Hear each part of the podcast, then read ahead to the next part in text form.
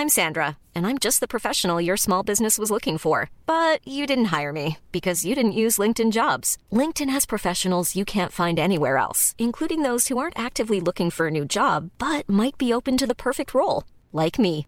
In a given month, over 70% of LinkedIn users don't visit other leading job sites. So if you're not looking on LinkedIn, you'll miss out on great candidates like Sandra. Start hiring professionals like a professional. Post your free job on linkedin.com/people today.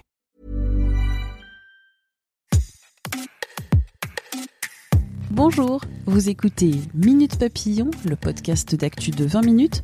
Je suis Anne-Laetitia Béraud et vous vous en êtes rendu compte, les vacances scolaires sont terminées, c'est la rentrée. Qui dit rentrée dit peut-être aussi rentrée des fausses informations, les fameuses fake news. Est-ce qu'il y a des tendances nouvelles après cet été marqué par euh, des sécheresses records, la crise énergétique? Émilie Giano, tu travailles au service Off de 20 minutes, un service de la rédaction qui lutte contre les fausses nouvelles sur Internet, notamment sur les réseaux sociaux. S'ils ont des questions, les lecteurs peuvent d'ailleurs vous contacter à l'adresse fakeoff.20minutes.fr.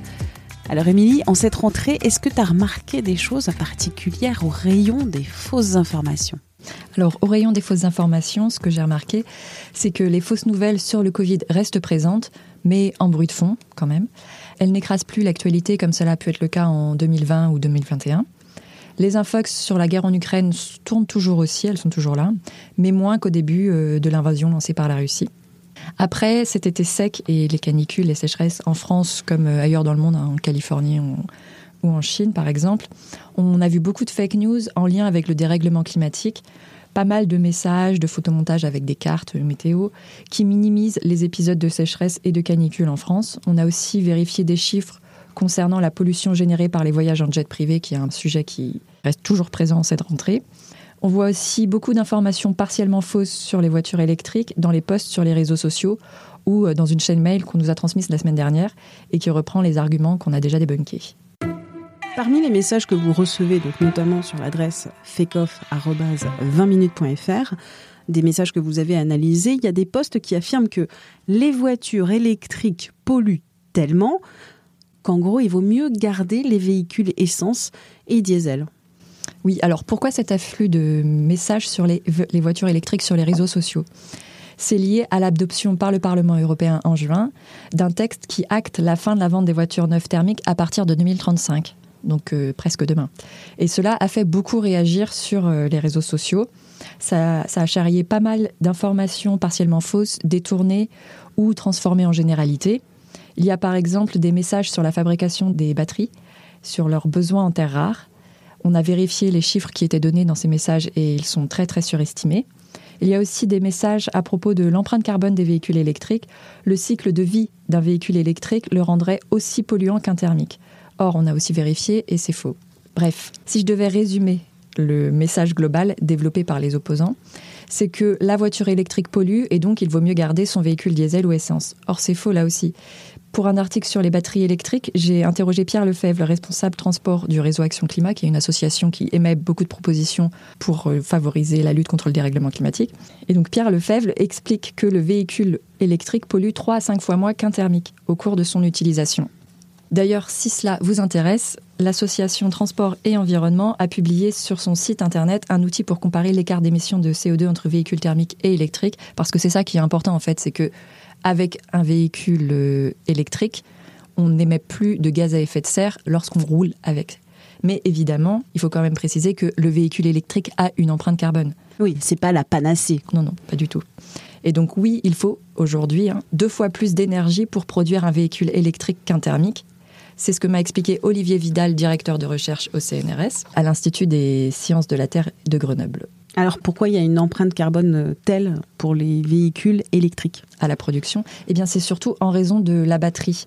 Mais parce qu'il y a un mais, le surcoût de la fabrication est récupéré à partir de 80 000 km. Et donc ça c'est ce que me dit le directeur de recherche au CNRS. Et autre chose aussi, donc aucun de mes interlocuteurs ne nie le fait que la fabrication d'un véhicule électrique pollue. Parce que c'est ça qui est toujours euh, mis en balance. C'est genre l'électrique pollue.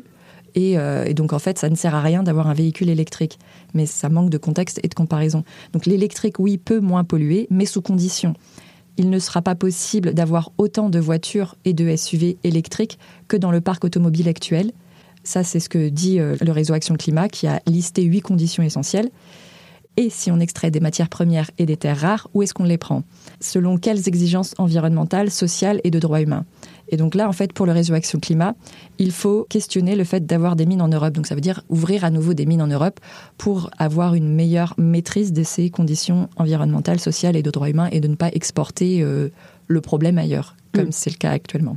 Et encore faut-il que ces terres rares, donc euh, ces minéraux, ces matériaux rares, existent en Europe. Oui aussi. 14 réacteurs de 900 MW seront arrêtés d'ici à 2035. Emmanuel Macron le 24 novembre 2018. Ce mouvement commencera à l'été 2020 avec l'arrêt définitif des deux réacteurs de Fessenheim. Il y a un autre thème aussi de la rentrée, c'est la crise énergétique. Notamment, il y a des postes qui critiquent très fortement la fermeture de la vieille centrale française de Fessenheim, fermeture qui a été réalisée en 2020. Et selon ces messages, je résume à grands traits, euh, si le gouvernement n'avait pas fermé cette vieille centrale nucléaire, la France serait à l'abri d'éventuelles pénuries énergétiques cet hiver. Oui, c'est à peu près ça. Alors, qui produit ces messages? On les a principalement identifiés à droite et à l'extrême droite. Ils disent que si la centrale avec ces deux réacteurs était toujours en activité, il n'y aurait pas de crainte de pénurie. Or, c'est faux, disent deux experts que j'ai interrogés. On a contacté François-Marie Bréon, physicien et climatologue, favorable au nucléaire dans la lutte contre le réchauffement climatique. Il nous a dit que laisser croire qu'on n'aurait pas de problème si on avait laissé Fessenheim ouverte, ce serait un gros mensonge. Et donc ce scientifique nous a aussi dit que si la vieille centrale de Fessenheim et ses deux réacteurs étaient toujours ouvertes, cela ne suffirait pas à couvrir les besoins de notre pays cet hiver. Fessenheim, c'est donc 1,8 gigawatts de puissance installée avec ces deux réacteurs. Et donc ce serait toujours 1,8 gigawatts de moins à trouver, donc nous dit euh, François-Marie Bréon. Mais avec le parc nucléaire aujourd'hui, on est entre 10 ou 20 gigawatts de moins qu'habituellement. Donc ce ne serait pas assez. Et donc c'est aussi l'avis qu'a euh, Yves Marignac, un expert nucléaire de l'Institut Negawatt, qui est donc en faveur cet institut du développement des énergies renouvelables et contre le nucléaire dans le mix énergétique français. Alors oui, donc le maintien en service de Fessenheim réduirait un peu la pression, mais ne serait pas du tout de nature à éviter la crise. C'est ce qu'il me dit. Prolonger Fessenheim aurait nécessité des travaux importants pour s'aligner sur les exigences post-Fukushima. Ça, c'est un autre argument qu'il euh, avance. Et qu'il y aurait des coûts supplémentaires que DF n'était peut-être pas prêt à assumer derrière ces messages ciblant Fessenheim, il y a la crainte, la crainte d'une pénurie, la crainte de coupure énergétique euh, cet hiver en France. Et cette crainte, elle est basée sur quelque chose de réel. Oui, oui, puisque en fait, le problème qu'il y a, c'est que en ce moment, il y a 32 réacteurs qui sont à l'arrêt sur 56. Et la raison, c'est ce sont des problèmes de corrosion qui affectent 12 réacteurs et que le calendrier de maintenance du parc nucléaire a été retardé par la pandémie de Covid. Merci à Émilie Géano pour cet entretien. Minute Papillon, c'est le podcast d'actu de 20 minutes que vous retrouvez sur toutes les plateformes d'écoute en ligne et sur 20minutes.fr à la rubrique podcast. Si vous avez une idée, une critique, n'hésitez pas à nous contacter à l'adresse audio-20minutes.fr. On se retrouve très vite et d'ici là, bonne écoute des podcasts de 20 minutes dont tout s'explique ou l'été dans vos oreilles.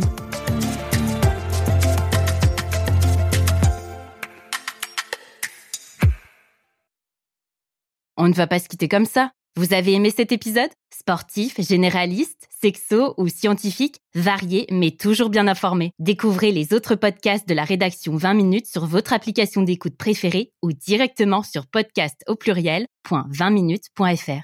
Et merci de nous avoir écoutés.